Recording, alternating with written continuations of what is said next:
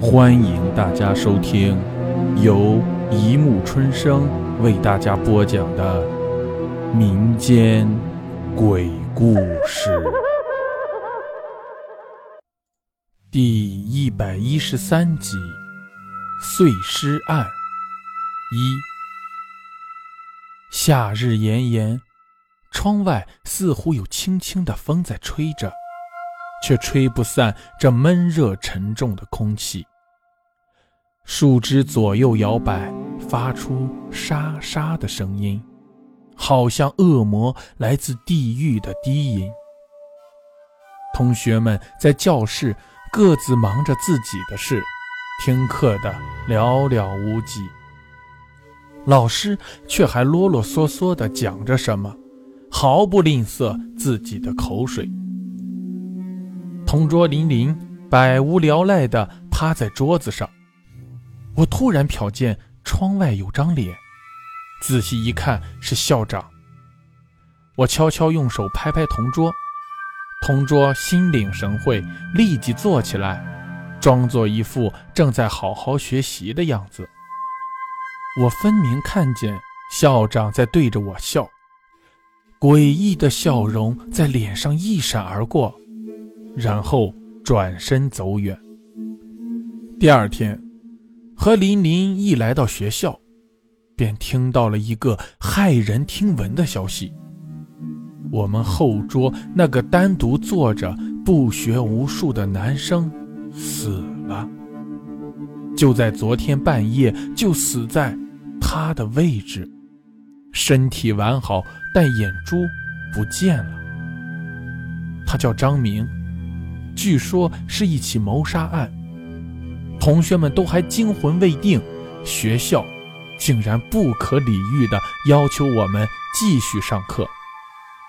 也可以理解，毕竟已经高三了。但这件事接下来的发展，让我和琳琳都无法面对。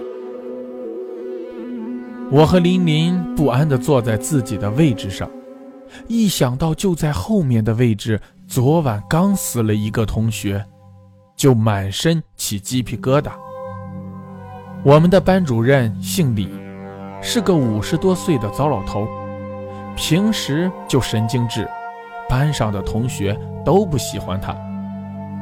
他就在这时走进来了，站在讲台上，用犀利的眼神盯着我和琳琳，然后用手指着我们说：“我知道。”你们就是杀人凶手！我和琳琳一头雾水，我直接站起来对他吼：“你有病吧？作为一个老师，怎么能这样诬陷自己的学生？”琳琳也用愤怒的眼睛瞪着他。李老头又像忘记自己刚才说了什么一样，若无其事地拿出课本讲起课来，但是。原本坐在我们周围的同学都默默地换了位置，坐到离我们较远的地方去了。我和琳琳气不打一处来，明明自己什么都没做，居然被这样对待。琳琳站起来对他们吼道：“就因为那糟老头子莫名其妙的一句话，你们有必要这样吗？”没人回答。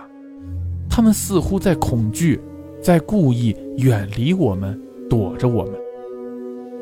我拉拉林林的手，说：“算了，全都是神经病，别管他们，总有一天会真相大白的。”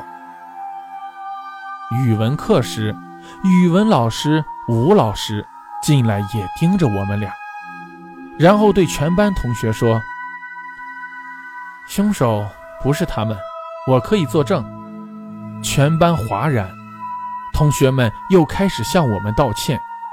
琳琳一副冤屈得以申诉的表情，而我却总觉得有哪里不对劲儿。为什么因为李老头那一句话，全班都怀疑我们；然而又因为吴老师一句话，同学们又相信我们了？看他们的样子，绝不是装出来的。可是为什么李老头和吴老师的话那么有影响力？难道同学们都没有思想，都被操纵了？心中疑云重重，看着周围的这些笑脸，瞬间感觉好陌生，空气也诡异的沉重，像是施加在我身上的咒语，让我无法喘息。我就这样迷迷糊糊的熬过了一天，第二天。又像往常一样去学校。我看了看周围，好像没什么异样，就问道：“哎，琳琳，你闻到了吗？好浓的血腥味儿。”琳琳摇摇头：“怎么会呢？这么浓的气味，就像是在身边。对了，是从后面传来的。”我说着就转过头去。正好看见张明那张课桌的抽屉，好像在滴着血。我尖叫了一声，说：“琳琳，你快看，真的有血！”琳琳木然地转过头，看了一眼，又很淡定地回过头去，没有表情，没有语言。我大吼道：“你究竟怎么了？怎么变得这么冷漠？”这种感觉就好像是整个世界都背弃了你，剩你一个人在无助中哭喊、疯狂。可能是因为愤怒，我胆子变大了不少。是谁在装神弄鬼的？我倒要看看是什么东西！一边说着，我就一边绕到张明的课桌前，正对着抽屉的开口处。我看见抽屉里的残肢断臂、碎了的血淋淋的人的尸体，把整个课桌箱塞得满满的。我来不及尖叫，便晕了过去。我醒来时，琳琳坐在我旁边，我意识还没完全恢复，只是下意识地抓着她的手，恐慌地说：“我我我我看见，我我看。”想告诉他我昏倒前看见的惨象，却怎么也说不清楚。他安慰着我说：“哦，我知道，我知道，别怕，现在已经没事了。”我神志慢慢清醒过来，于是问他：“你你看见了吗？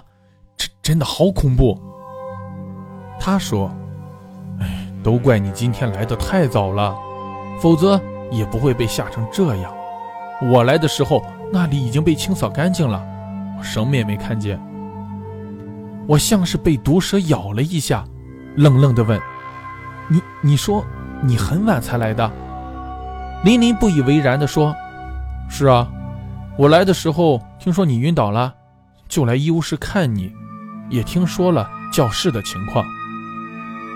这时，我才发现自己躺在学校的医务室里。”班主任也在。如果琳琳真的是在我昏倒之后才来的，那么我在教室里看见的那个人是谁呢？这一切到底是怎么回事？这种因为未知而生出的无助，令我感到恐慌。后来得知死的是吴老师，就是为我们作证。说我们不是杀人凶手的那个吴老师，我心里一阵颤抖。到底是谁跟他有这么大的仇恨？杀了不算，居然还碎尸塞进课桌里。班主任看见我醒了，试图从我嘴里问出一些情况，但我的头脑很乱，什么也理不清，他也只好作罢。班主任离开之后。琳琳对我说：“我们请假回家休息几天吧，这学校不太平，再待下去，说不定我们也会出事的。”我问：“凶手是谁？难道警察那边一点头绪都没有吗？”琳琳看了看周围，神秘地对我说：“据说警察什么线索也找不到，外面有很多人在议论，说这是……”冤鬼索命，不然什么人能干出这样的事？我疑惑，不可能吧？张明每天都坐在我们后面睡觉，话也很少说，连人都不可能得罪，怎么会遭来冤鬼索命？林林摇了摇头，那谁知道呢？反正大家都这么说。我想了想说：“可是吴老师呢？他昨天还帮我们作证，不是凶手。虽然是有点异常，但是他在学校的口碑一向很好。没想到居然死得这么惨。”林林有些不耐烦地说：“，你管这个干嘛？反正跟我们也没什么关系。我们还是暂时离开学校吧。”我回道：“张明是同班同学。”坐我们后面，死在自己的位置上。吴老师是教我们班的老师，也死在张明的位置上。这好像不是巧合。林林说：“怎么不是巧合了？我觉得就是巧合。”哎呀，你就别多管闲事了好吗？我现在去帮你请假。说着就转身准备出去。我叫住了他，说。我现在心里有个结，不想请假。我想赶快弄清楚真相。你要是怕的话，自己先请假回去吧。老实说，我觉得林林很不对劲儿，因为早上到教室的时候，他明明就在。虽然有点异常，但我肯定就是他。我和他从初一开始就是同桌，到现在也算是六年的同桌兼好友了。我怎么可能认错？可是后来，他却说是我昏倒之后他才来的学校。我想不通原因，但既然他牵扯进来了，我就一定要弄清楚。林林叹了口气：“好吧，既然你不想走，我也只好陪你了。”我勉强对他笑了笑。我理了理头绪，最开始。是看见校长对着我诡异的笑。第二天，坐在我们后面的张明死了。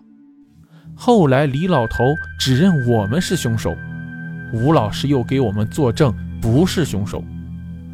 李老头为什么要指认我们是凶手？那吴老师又为什么要给我们作证呢？难道我们跟这件事有什么关系？第二天，吴老师也死了，而且林林是第一个来到教室的，但他却不承认。